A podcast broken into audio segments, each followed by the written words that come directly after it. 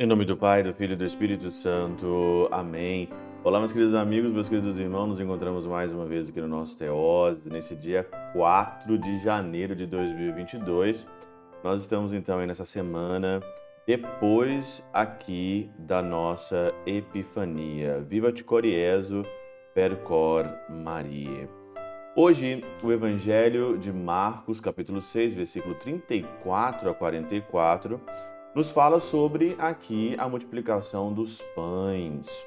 Jesus está com uma multidão aqui no deserto, já é tarde, a multidão faminta aqui, e o Senhor então está numa dificuldade ali com o seu grupo, né?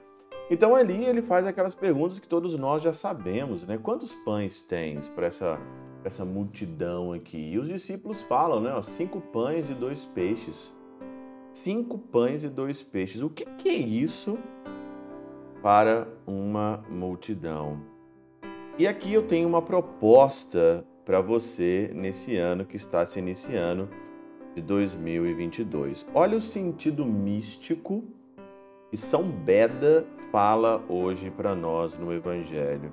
Em sentido místico, tendo caído o dia, o Senhor restaura as turbas famintas, pois, seja quando se aproxima o fim dos tempos, seja quando o sol da justiça se põe por nós, somos salvos da corrupção pela fome espiritual. Todos nós temos uma fome espiritual.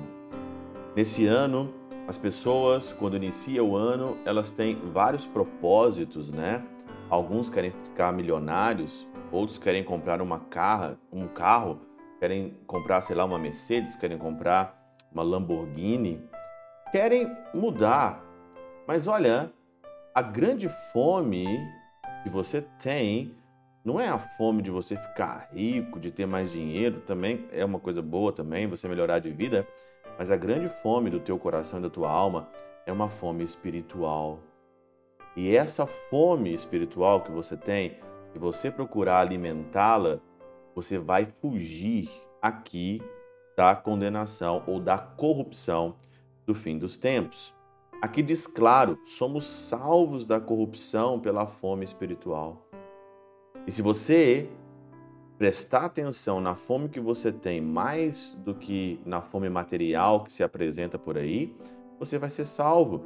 Ele exorta os apóstolos a partirem o pão dando a entender que nossos corações famintos devem ser cotidianamente alimentados por seus escritos e exemplos.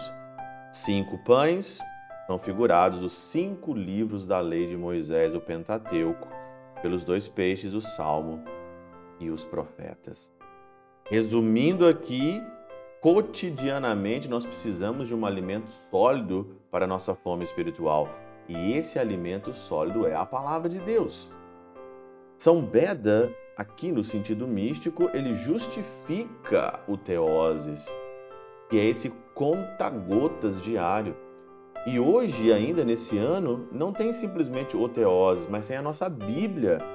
Muitas pessoas estão lendo comigo, nós vamos ler a Bíblia no ano todo de 2022, né? Ali no Hotmart, você pode procurar isso lá no site do Teoses, teoses.com.br.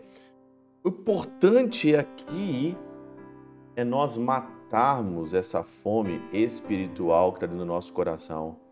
Aonde está os cinco pães e aonde está os dois peixes?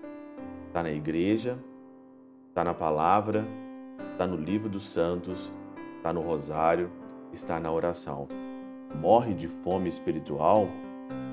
morre de fome espiritual quem quer.